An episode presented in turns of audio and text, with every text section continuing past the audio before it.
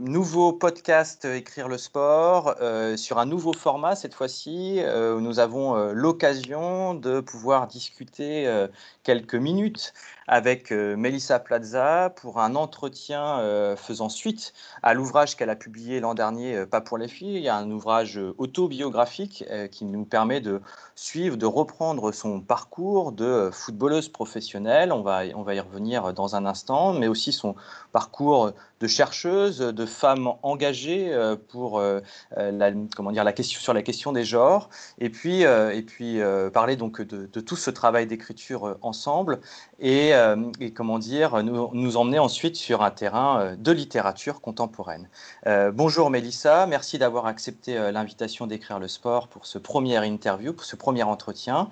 et première question déjà, Mélissa, comment dire, comment puisque pas pour les filles, euh, pour le dire très rapidement, alors je, le mets ici euh, euh, face aux yeux des, téléspectateurs ou des spectateurs, comment dire, qu'est-ce qu'il y avait dans cet ouvrage Pas pour les filles Qu'est-ce qui vous a amené à écrire cet ouvrage Est-ce que c'est le besoin de se confier Est-ce que c'est le besoin de formaliser une trajectoire Est-ce que c'est le besoin de donner une nouvelle orientation à votre carrière?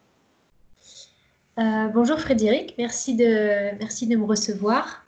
Euh, bah, c'était un petit peu tout ça en fait. Il y avait euh, à la fois un besoin thérapeutique de revenir sur euh, un début de vie difficile. il y avait aussi l'objectif, bien entendu, de, voilà, de délivrer une trajectoire qui peut, à certains égards, être positive, même quand, quand tous les facteurs de, initiaux n'étaient pas forcément euh, réunis. Donc c'était aussi de, voilà, de passer des messages pour, euh, pour dire que c'était possible, euh, qu'on pouvait se sortir du déterminisme social. néanmoins, ça, ça demande beaucoup d'énergie et ça demande aussi à avoir des gens sur le trajet qui nous tendent la main. Donc je parle des mains tendues à la fin de mon livre parce que c'est vraiment un paramètre très important pour pouvoir se sortir de là. Et puis, bien entendu, c'était aussi l'idée de passer des messages sur, des, sur mes engagements de cœur, qui sont mes engagements féministes aujourd'hui, euh, pour pouvoir euh, améliorer la situation des footballeuses euh, en France, des sportifs de manière générale, et plus encore la situation des femmes en France, qui reste aujourd'hui encore très, très préoccupante à certains égards. Bah, d'ailleurs, peut-être pour la reprendre un peu, cette, cette, trajectoire, pour ceux qui euh, connaissent un peu moins votre carrière de, sportif de haut niveau, euh, peut-être la première partie de votre ouvrage revient sur euh, le fait, dans votre contexte familial, dans, votre, dans vos envies de jeune fille, d'imposer le football, de le faire accepter comme une pratique en tant que telle, au milieu des garçons, évidemment, au départ. Est-ce que vous pourriez revenir avec nous très rapidement sur, sur cette cette envie déjà, euh, cette passion qui naît chez vous, que vous nous expliquez euh, parfaitement bien, et euh, comment vous arrivez à l'imposer finalement?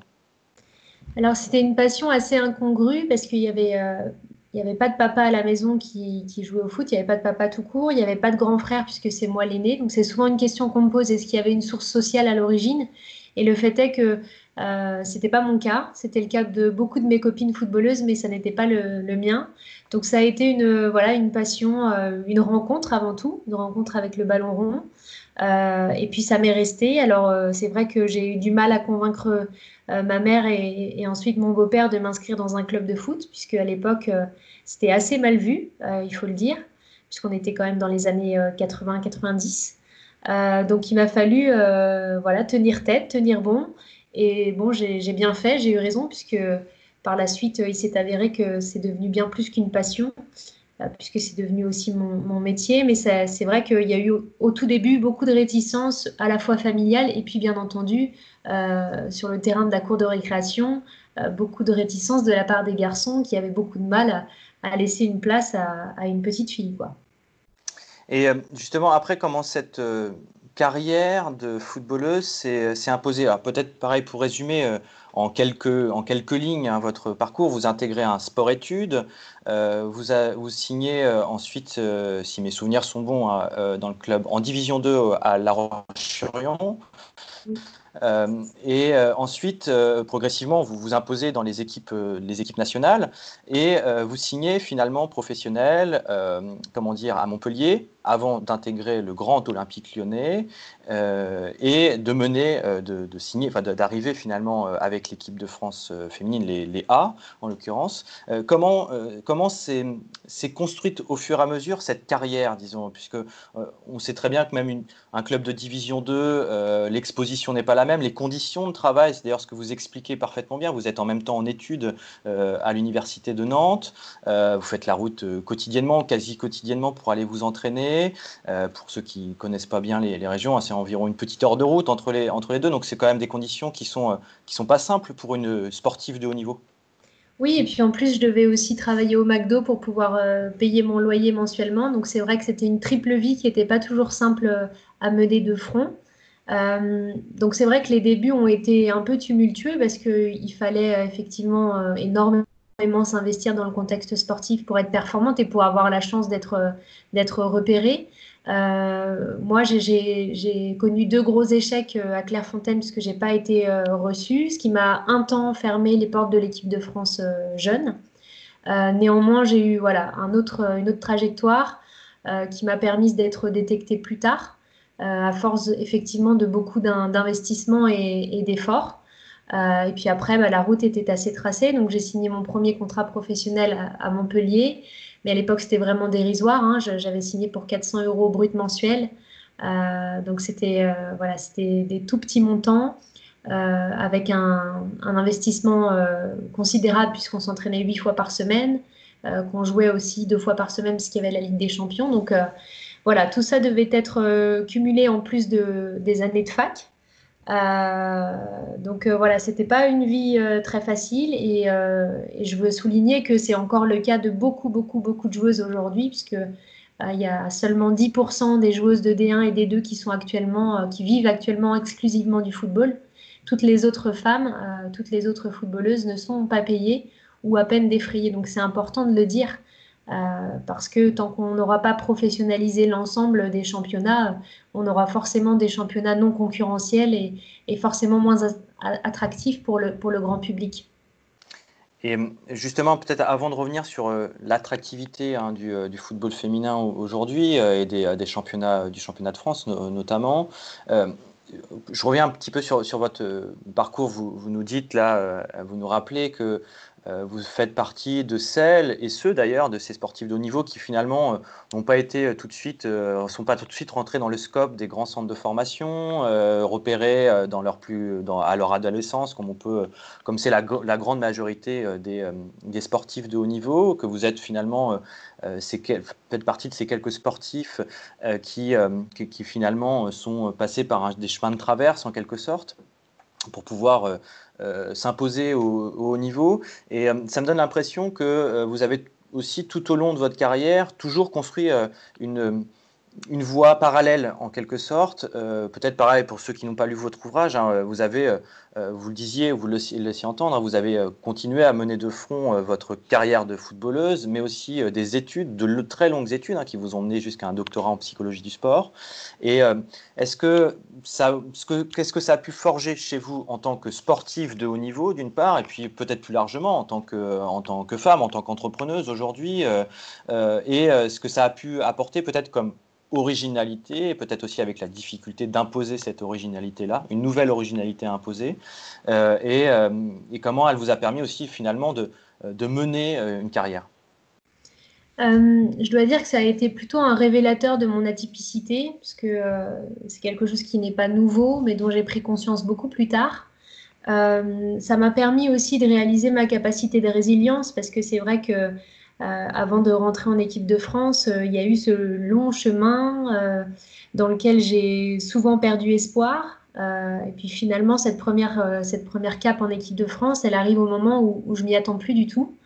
donc c'était aussi un joli signe de la vie. donc voilà, la capacité de, de, résilience évidemment, et puis euh, forcément sur, euh, sur le chemin euh, du double parcours, en tout cas du double parcours d'excellence, à la fois académique et, sportif, il a fallu aussi que je comprenne que j'étais atypique parce qu'à l'époque, très, peu de, très peu de joueuses poussaient les études jusque-là. avec un tel investissement des deux côtés et c'était parfois difficilement entendable pour celles qui jouaient avec moi, pour les coachs qui m'encadraient et puis difficilement entendable aussi du côté universitaire, de pouvoir euh, s'investir autant, s'adonner autant à un sport. Donc euh, il a fallu euh, voilà, faire preuve de, beaucoup d'abnégation. Et puis j'ai réalisé par la suite que finalement c'était ça me ressemblait en fait. Que de aujourd'hui encore, j'ai monté une activité complètement hybride qui me ressemble et qui me permet de voilà de, de faire ce que j'ai envie de faire, de me sentir socialement impactante. donc c'est vrai que c'est quelque chose qu'aujourd'hui je cultive avec beaucoup, euh, beaucoup de joie, mais qui à l'époque euh, a pu me poser euh, pas mal de, questions et de, et de problèmes, notamment d'intégration. donc voilà, ça a été un long chemin de, conscientisation de ça et de réaliser que finalement cette atypicité, bah, c'était une force et ça faisait partie pleinement de moi et qu'il fallait que j'exploite à fond. Et justement, puisque vous laissez aussi entendre, euh, bah, là vous, venez d'en parler, hein, la difficulté de faire accepter euh, ce caractère original ou atypique, comme vous dites, euh, dans, les parcours. C'est à la fois assez méconnu. Des, ça paraît finalement assez méconnu des deux domaines, euh, euh, à la fois du domaine universitaire, surtout dans les études qui, vont très loin, d'avoir des sportifs de, haut ou de très haut niveau, et en même temps dans les structures de, sport de haut niveau, d'avoir des euh, des femmes ou des hommes qui mènent de, longues et très longues études. Euh, moi, j'aurais une question peut-être un peu plus centrée sur notre activité à écrire le sport, savoir ce que, ça, ce que le travail d'écriture et le travail intellectuel, euh, plus largement, vous a permis, vous a aidé dans votre carrière de sportive et peut-être inversement euh, aussi ce que euh, euh, peut-être vous parliez de résilience, les qualités d'abnégation ont pu vous apporter dans le travail universitaire. on sait que un travail de thèse notamment est un, long chemin de croix pour certains, un long marathon pour d'autres en l'occurrence. justement, qu'est-ce que ça qu'est-ce que ça a permis mutuellement finalement d'apporter dans votre dans votre carrière? Bah, C'était d'abord un équilibre euh, pour moi parce qu'il y avait. Euh, c'est inenvisageable pour moi de mener euh, uniquement la carrière sportive ou uniquement la carrière universitaire. Donc c'était vraiment mes deux piliers pour être, pour être stable et pour être épanoui. ça m'a aussi beaucoup coûté, mais en tout cas c'était vraiment important pour moi. Euh, je pense que les deux m'ont apporté, euh, à la fois le côté universitaire, le fait de rencontrer euh, d'autres gens d'un autre milieu, d'un autre peut-être niveau social et intellectuel. Bah, ça m'a permis aussi de, m'ouvrir beaucoup. et je dois dire que le fait d'avoir connu à la fois le, vestiaire et, à la fois les hautes sphères intellectuelles, ça me permet aujourd'hui d'être assez caméléon et de pouvoir m'adapter assez bien aux, personnes que, que, je rencontre. Donc c'est important en fait. Euh, et puis après, j'allais dire effectivement, la partie euh, sportive de haut niveau m'a permis euh, bah, d'être voilà, force d'abnégation et de, et de persévérance pour la thèse notamment, parce que c'est un travail, c'est un travail difficile, c'est un travail acharné où il faut tenir la distance, où il faut aussi euh, garder euh, de l'optimisme quand parfois c'est difficile, hein, quand le manuscrit revient euh, criblé de rouge et qu'on a l'impression d'avoir rien compris et que, et que ça n'avance pas et que ça ne se termine pas, eh bien, effectivement, je dois dire que, que toutes les qualités que, dont j'avais besoin en tant que footballeuse m'ont été précieuses dans ce travail-là aussi. donc voilà, les, deux se sont mutuellement apportés, se sont mutuellement nourris, et c'est aussi pour ça que ça faisait partie de, de mon équilibre. Et je voudrais juste euh, préciser quelque chose qui me paraît important parce que c'est vrai qu'aujourd'hui je suis un peu une alien, euh, c'est-à-dire avoir fait un doctorat en parallèle de la carrière. Mais je voudrais quand même dédouaner un peu les sportifs, en tout cas les footballeurs et footballeuses, en, disant que euh, il y a quand même une certaine forme d'obscurantisme. c'est-à-dire qu'on s'attache à ce que ces individus-là restent bien dociles pour écouter comme il faut à l'entraînement, pour perdre un peu de leur libre arbitre et je trouve ça vraiment dommage parce que je crois vraiment qu'il y a du potentiel, du potentiel intellectuel aussi parmi ces joueurs et ces joueuses, et qu'on aurait tout à gagner que de, que de les pousser à s'ouvrir et à s'élever encore intellectuellement pour qu'ils soient et elles soient beaucoup plus performantes sur le terrain. Donc c'est quelque chose qui, je pense, devrait être exploré et devrait, on devrait accentuer ça parce que c'est vraiment dommageable en fait. Alors là, c'est un appel qu'on ne peut que soutenir, évidemment, à Créer le Sport. évidemment, je pense que ça fait partie aussi de, aujourd'hui des, missions que vous portez euh, ou des discours que vous portez euh, dans la société civile, dans la société plus largement, euh, au-delà même de, peut-être de rompre, de combler, disons, des fossés, ce qu'on a tendance à caricaturer, hein, de, on aurait séparé des domaines intellectuels et des domaines sportifs, hein, la fameuse distinction entre la tête et les jambes en l'occurrence, mmh. peut-être de de remarquer qu'il y a énormément de traits communs. Euh, vous le signalez vous-même d'ailleurs dans, le, dans l'exercice d'abnégation, dans les exercices d'endurance euh, à la fois intellectuels et sportifs. Euh, et d'être vraiment en mesure de, de, créer des interactions entre ces, entre ces deux domaines euh, pour, euh, pour le bien à la fois intellectuel et le, bien sportif, pour l'amélioration de la performance sportive et l'amélioration de la, de la, connaissance euh, académique. Est-ce que, comment vous, aujourd'hui, vous, vous, menez ces actions? Comment vous les, concrètement, comment vous les mettez en place? Alors là, je, je, suis en train justement de. J'ai profité du confinement où les conférences étaient un petit peu arrêtées pour pour travailler à la création de nouveaux contenus. Euh, et donc, je suis en train de travailler sur une formation euh, qui va être dédiée aux sportifs de haut niveau, euh, avec une notion vraiment d'empowerment individuel et collectif. C'est-à-dire que j'ai compilé l'ensemble, d'une part, des, des, questions que j'ai pu me poser en tant que joueuse et auxquelles j'ai pas forcément eu de réponse durant ma carrière, mais qui m'auraient été utiles pendant cette carrière.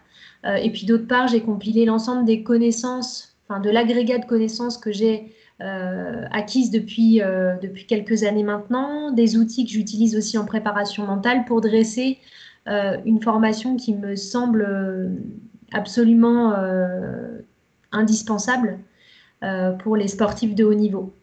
Donc l'idée, c'est vraiment de les amener à être autonomes dans leur pratique, à avoir un libre arbitre, à être critique aussi vis-à-vis de ce qu'elles peuvent recevoir, euh, ce qu'on peut leur demander parfois et qui n'est pas juste pour elles.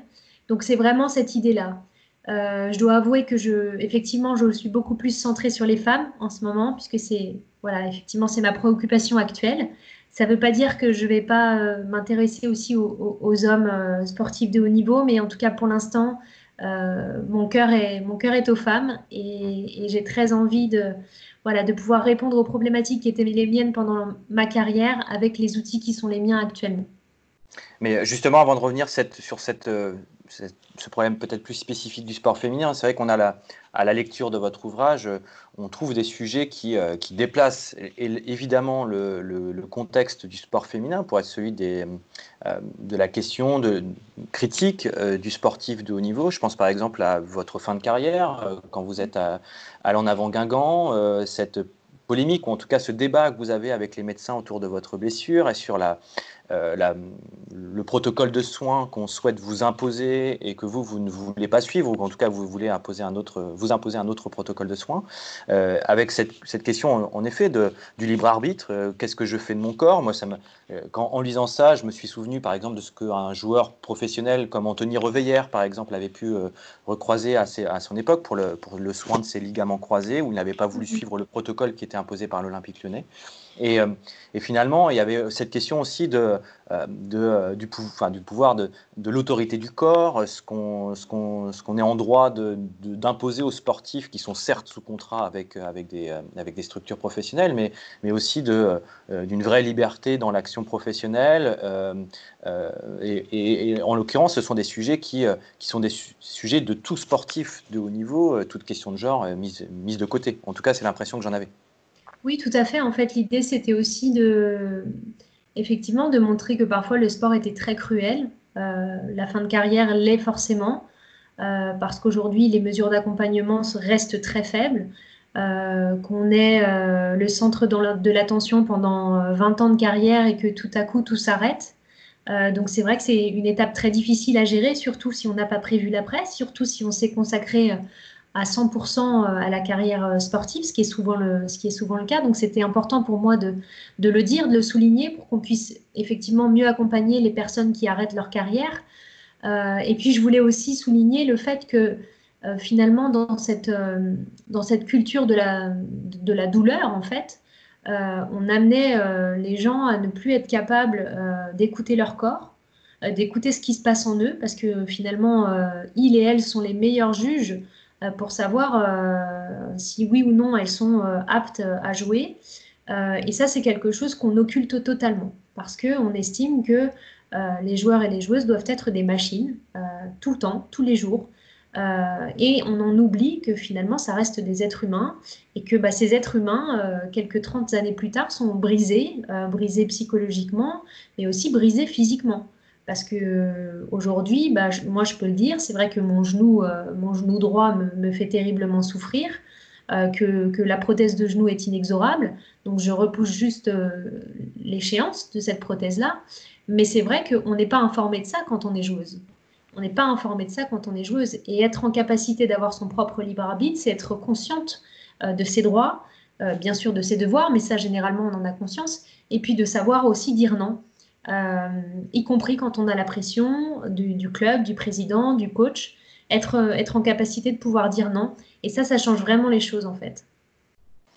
Ce que, ce que vous me dites là, me, donne l'impression de, et certainement encore plus pour le, pour le football féminin ou pour le, sport de haut niveau euh, féminin, euh, d'un besoin, disons, de, de professionnalisation. C'est-à-dire qu'on a on rétribue les sportifs, les joueurs et les joueuses, euh, des fois à un niveau très élevé. D'ailleurs, c'est souvent un sujet de société euh, assez marquant, ou en tout cas un sujet qui vient cristalliser l'attention de la société, et qu'en même temps, il y a beaucoup d'angles morts dans cette professionnalisation euh, sur euh, la reconnaissance, la capacité à, comme on pourrait en entreprise finalement, se placer contre son encadrement, contre un management trop dur, contre ce qui pourrait relever du harcèlement, contre des conditions de travail, tout simplement. Et on sait quelles sont les conditions de travail pour les sportifs de haut niveau, elles sont uniquement tourné euh, face à la performance, entre guillemets, et pas uniquement pour l'accompagnement, la formation, etc. etc.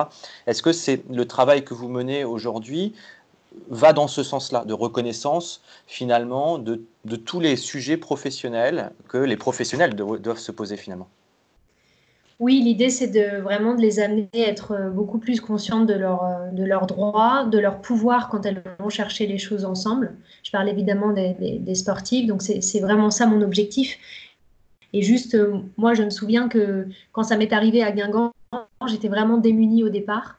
et je me suis souvenu qu'il y avait des gens qui venaient nous parler en début de saison, et en fait, c'était le syndicat de l'UNFP. Euh, J'avais même pas conscience de quel était leur rôle, à quoi ils nous servaient. Enfin, et donc, franchement, ils m'ont sauvé, vraiment, ils m'ont sauvé la mise. Mais ce qui se passe aujourd'hui, c'est que la plupart des footballeuses, je prends juste l'exemple du football parce que parce que c'est celui que je connais le mieux, euh, eh bien, presque aucune joueuse n'est syndiquée. Presque aucune joueuse ne sait à quoi sert le, syndicat, ne connaît ses droits, ne sait. Euh, enfin, je veux dire, parmi, parmi, parmi la plupart des joueuses, euh, il n'y a, a, rien sur la maternité dans leur contrat. Enfin, c'est quelque chose qui. voilà, on ne connaît pas nos droits. Euh, simplement. Et quand on ne connaît pas euh, ses droits, et eh ben, on n'est pas en mesure d'aller revendiquer ce qui nous revient de droit, en fait. Euh, donc c'est vraiment quelque chose d'important et, forcément ça fera partie de, des choses que je vais délivrer en formation, c'est-à-dire les amener à être en capacité de, en capacité d'agir sur, d'agir avec, parce que je, me souviens du manque de sororité que je pouvais ressentir en étant joueuse. Euh, et, je, ne les blâme pas du tout, hein, c'est pas ça l'objectif, puisqu'elles sont euh, avant tout euh, victimes d'un système et que c'est une manière de se défendre de ce système. Mais l'idée, c'est que qu'elles puissent prendre conscience de leurs forces ensemble et qu'elles ont aussi les ressources en elles pour aller chercher des choses qui leur reviennent de droit. Donc c'est vraiment ça mon objectif au travers de cette, de cette formation, c'est de, voilà, de les amener à être autonomes, mais autonomes au, au sens le plus pur du terme. Quoi. Euh, je, reviens euh, maintenant sur euh, une question que vous avez, enfin un sujet que vous avez commencé à aborder sur l'évolution du football féminin. on avait eu la chance de se rencontrer une première fois à Caen il y a un an dans le cadre de la Coupe du Monde féminine. Quel, quel, bilan vous pouvez tirer, peut-être pas de la, compétition en tant que telle, mais est-ce que vous pouvez, vous, un an plus tard, affirmer ou montrer des évolutions sur euh, disons, la reconnaissance au moins médiatique euh, du football féminin et peut-être plus largement du sport féminin? Qu'est-ce qu'il reste à faire finalement euh, pour euh, euh, combler un retard ou en tout cas qu'il y ait des voies d'amélioration Parce que combler un retard voudrait dire qu'il y a quelque chose toujours à rattraper à côté des hommes et qu'il faudrait faire comme. Et ça, ça me paraît, en tout cas, je pourrais me répondre, mais ça me paraît pas toujours, comment dire, fertile de faire de la sorte. Qu'est-ce qu'il Qu'est-ce qu'il faudrait faire ou quels conseils vous pourriez nous délivrer sur, sur l'amélioration euh, de la reconnaissance euh, euh, du, football féminin aujourd'hui en 2020 Alors, sachant évidemment que l'année sportive a été particulière cette année et qu'évidemment le braquage médiatique a été d'autant moins important. Alors oui, en fait, il y a deux choses. La, première, c'est qu'effectivement, le, mondial a eu beaucoup de retentissement euh, dans, le, dans le football, puisqu'on a eu une augmentation du nombre de licenciés euh, femmes de 15%, donc ce qui est euh, considérable. On a eu une augmentation du nombre d'arbitres, d'entraîneuses aussi de 20%. Donc là aussi, c'est très important. Donc on, s'aperçoit bien que lorsque l'on donne à voir des femmes qui pratiquent le football, des femmes qui entraînent, des femmes qui sont arbitres, eh bien ça, ça suscite des vocations, c'est bien normal. Donc ça, c'était un point très positif. Euh, un petit bémol quand même, bien entendu, sur le fait que ça n'a pas changé fondamentalement la donne, puisque euh, les, clubs ne deviennent pas professionnels du jour au lendemain. Euh, certains sont encore malheureusement voilà, dans une vision assez archaïque du football, puisque aujourd'hui encore, il y a des, de clubs, mais il y a des, clubs de Ligue 1 qui n'ont pas leur section femmes, donc c'est quand, quand même dommageable. Euh, et puis l'autre point euh, qui est aussi un bémol, c'est qu'au sortir de cette crise, on s'aperçoit que encore une fois, euh, eh bien, ce sont les femmes qui vont payer un lourd tribut de cette crise sanitaire, et notamment les sportives. donc ça, c'est quelque chose qui, qui, traduit bien en fait finalement la misogynie qui règne toujours. Donc il y a un vrai travail de fond à faire. et c'est ce que je, je m'efforce de faire lorsque je, lorsque je suis en conférence parce que euh, comme j'interviens en entreprise, l'idée c'est aussi de les sensibiliser et de leur donner envie, pourquoi pas, d'aller euh, sponsoriser des sportives. C'est ça aussi mon point. Donc de les informer sur la situation réelle parce qu'il y a un vrai, euh, une vraie nécessité d'objectiver la situation parce que les gens ne savent pas. Moi, quand je leur évoque les chiffres, les salaires, les conditions, les gens, sont, les gens sont vraiment choqués. Et je pense que si l'opinion publique était informée de tout ça, eh bien, sans doute que ça susciterait une vague d'indignation qui permettrait euh, peut-être de changer les choses.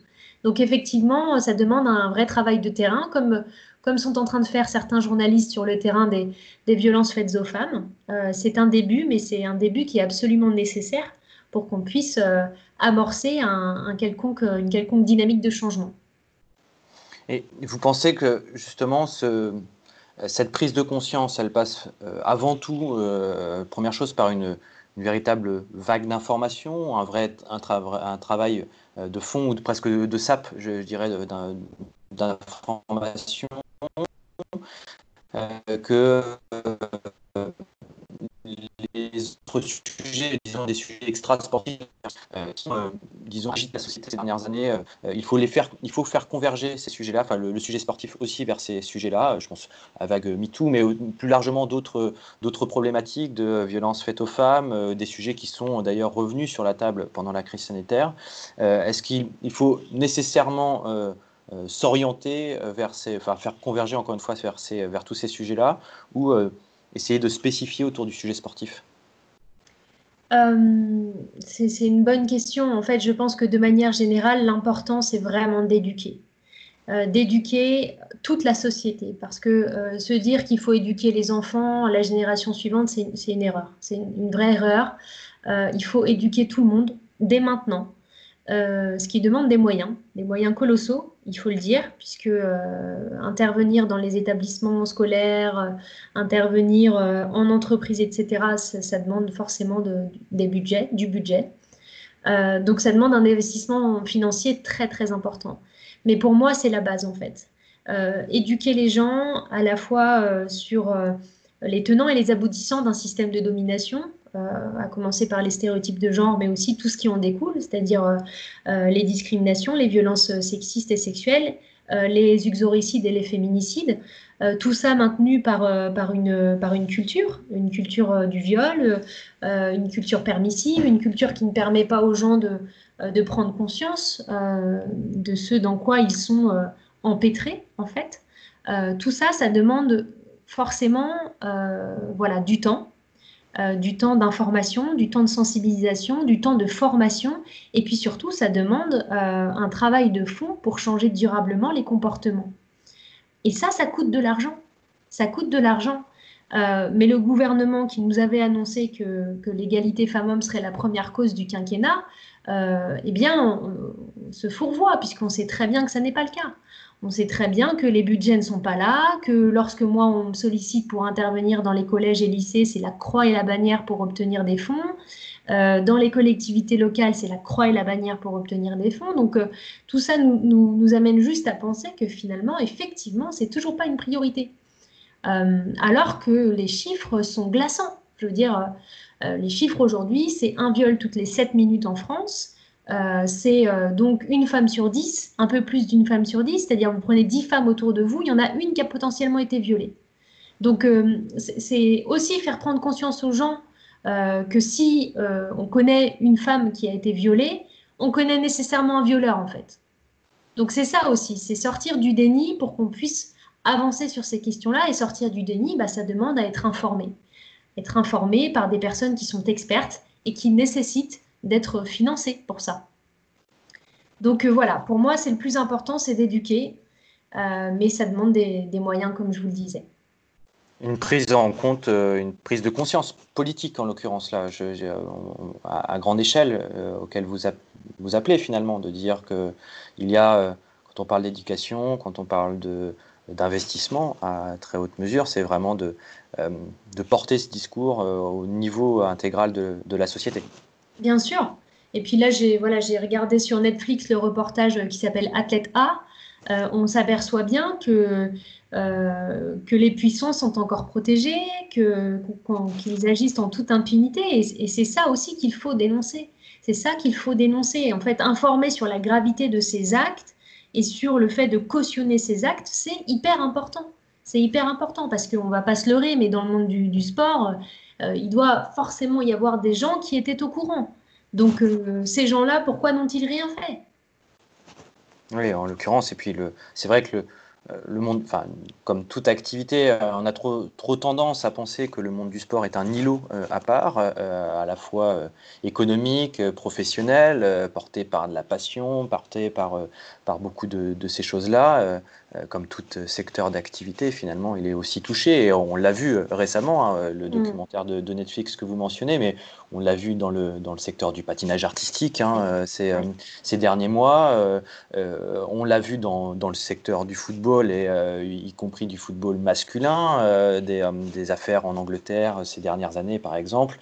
On peut imaginer qu'elles existent partout. Et en effet, là aussi, au nom d'écrire le sport, je pense qu'il faut pouvoir relayer aussi ces, euh, euh, prises de parole, déjà, euh, ces prises de conscience, pour, éviter le déni. En effet, s'il si, y a quelque chose à, peut-être synthétiser de votre, discours, c'est de, prendre la parole, de l'exprimer pour, pour briser le silence, pour briser les, briser les omertas, tout simplement. Mmh. Oui, c'est ça, au fusil. Il faut s'interroger sur pourquoi il y a de telles omertas. Pourquoi, en fait, on n'a pas entendu parler de plus de choses dans le milieu sportif en France? Eh bien simplement parce qu'il y a une vraie omerta. Euh, et donc, s'interroger sur cette omerta, c'est déjà commencer à, déliter un peu le système, en fait. Euh, aujourd'hui, euh, dans le monde sportif, il y a, en tout cas dans le football, il y a des scandales qui ne sont pas sortis. Qui ne sont pas sortis. Et si les victimes ne s'autorisent pas à prendre la parole, c'est bien qu'on on fait en sorte qu'elles ne puissent pas le faire. Donc c'est aussi s'interroger sur tout ça, parce que le sport, effectivement, ce n'est pas euh, quelque chose de complètement à part de la société. Bien au contraire, le sport, c'est juste le miroir grossissant de tout ce qui peut se passer ailleurs. Donc c'est un bon miroir de notre société. Donc faut imaginer que si MeToo euh, se, passe euh, au niveau macro, au niveau micro et dans le sport, c'est forcément quelque chose qui est décuplé. Mais il faut aller enquêter, effectivement. Eh bien, on peut que souligner la volonté, enfin, le, besoin de porter ce message dans l'intégralité de la, société, de, briser les omertas, de délier les langues. De combattre ces, des fonctionnements qui sont archaïques, comme vous l'avez, vous l'avez souligné à plusieurs reprises. essayons justement collectivement hein, de, porter ces, messages. En tout cas, euh, je, ne peux que recommander euh, la lecture de votre euh, autobiographie. Je ne sais pas si vous la, même pas posé la question si vous la qualifiez comme telle, mais en tout cas, de livre qui reprend la trajectoire, votre trajectoire de femme, de footballeuse professionnelle de, chercheuse euh, académique, euh, Pas pour les filles, publiée chez Robert Laffont l'an dernier, en mai 2019. Euh, une lecture extrêmement enrichissante où vous avez pris en plus énormément de distance avec, avec votre carrière, à l'aune d'ailleurs de ce que vous dites, des différents parcours, disons, que vous, que vous conjuguez dans votre, dans votre carrière. dernière chose, Mélissa, avant de, avant de se quitter, vous nous avez gentiment, comment dire, euh, euh, trois titres euh, d'ouvrages, trois propositions de lecture. Alors pas spécialement des lectures sportives, mais des lectures de sportives vers le, témoignage, le roman. je cite très rapidement les trois titres et puis je vous demanderai simplement de dire pourquoi, qu'est-ce qui vous a Qu'est-ce qui vous a plu chez, dans, ces, dans, ces, trois textes Le premier, c'est Petit pays de Gaël Faye, publié en 2016 chez, chez Grasset. Le deuxième, c'est My Absolute Darling de Gabriel Talent, donc euh, traduit euh, chez Gallmeister. Et puis euh, le plus récent de Julia Foyce, Je suis une sur deux, publié en 2020 chez, chez Flammarion. Qu'est-ce qui vous a intéressé, qu'est-ce qui vous a passionné dans, dans chacune de ces lectures? Bah, pour, les, pour, pour Gaël Faye et pour, pour Julia Foyce, évidemment, c'est des récits de vie qui, sont, qui moi, me plaisent. J'aime beaucoup j'aime beaucoup la tragédie humaine, euh, je dois dire, et, tout ce que tout ce qu'il en ressort en fait de cette tragédie humaine. Euh, donc là, en l'occurrence, Petit Pays a été écrit par Gaël Faye, qui est un auteur, compositeur, écrivain euh, fabuleux, qui manie les mots comme, comme peu de gens. Et je, pense que son parcours a fait, de, lui un homme extrêmement pertinent, extrêmement brillant. Donc j'aime beaucoup ces histoires de vie qui nous façonnent en fait et qui font, euh, nous font, qui font ressortir nos, plus beaux talents, nos, plus belles forces, nos plus belles ressources. Donc c'est ça que c'est ça que j'aime. Donc Petit Pays, c'est vraiment, euh, euh, c'est romancé bien entendu, mais c'est vraiment un récit fabuleux sur le génocide du Rwanda. Donc c'est très informatif, mais c'est aussi très poétique, c'est très beau. c'est à la fois douloureux et beau. Donc c'est ça que ça que j'aime particulièrement. Euh, Julia Foyce, j'ai forcément été touchée par son histoire, puisqu'elle raconte le viol qu'elle a subi euh, lorsqu'elle avait 20 ans au Festival d'Avignon. C'est là, là encore, euh, c'est un très beau, très beau récit. c'est un, récit brut, un récit qui, qui est douloureux, mais c'est un récit qui est très informatif, qui est très inspirant. Et puis voilà, il y, a, cette force des mots qui, qui apaisent, qui, qui, fait, enfin, voilà, qui font vraiment du bien. J'ai adoré son, son, bouquin. Je l'ai d'ailleurs interviewé euh, en live sur Instagram et c'était un formidable moment. C'est vraiment une femme géniale qui fait beaucoup pour les femmes aujourd'hui. Euh, et puis le dernier, alors c'est un peu particulier parce que euh, je suis toujours chagrinée de lire des histoires incestueuses. néanmoins, ce que j'ai aimé dans ce livre, euh, déjà, c'est la beauté de l'écriture. Euh, c'est vraiment, euh, j'ai adoré lire ce livre. C'était très prenant. Je ne pouvais pas m'arrêter de lire ce livre. Et, et, en même temps, ce qui m'a plu, c'est cette héroïne, quoi. Cette héroïne qui, qui va se sortir de les griffes de, ce, de, de, de son père, qui, qui, est un mec incestueux, pervers, euh, pervers narcissique. Enfin, c'est vraiment euh, l'horreur, quoi. Et qui va se tirer de là, euh, non sans douleur, puisque à la fin, on découvre quand même qu'elle est en, stress post-traumatique et, forcément, on partage sa, souffrance et sa peine, mais on est aussi admiratif devant autant de force et, et autant, de, autant de résilience. Très bien, donc euh, je rappelle les, trois titres que vous nous conseillez. Euh, je suis une sur deux de Julia Foyce chez Flammarion, Petit pays de Gaël Faye chez Grasset et euh, My Absolute Darling de Gabriel Talent chez Gaël Meister.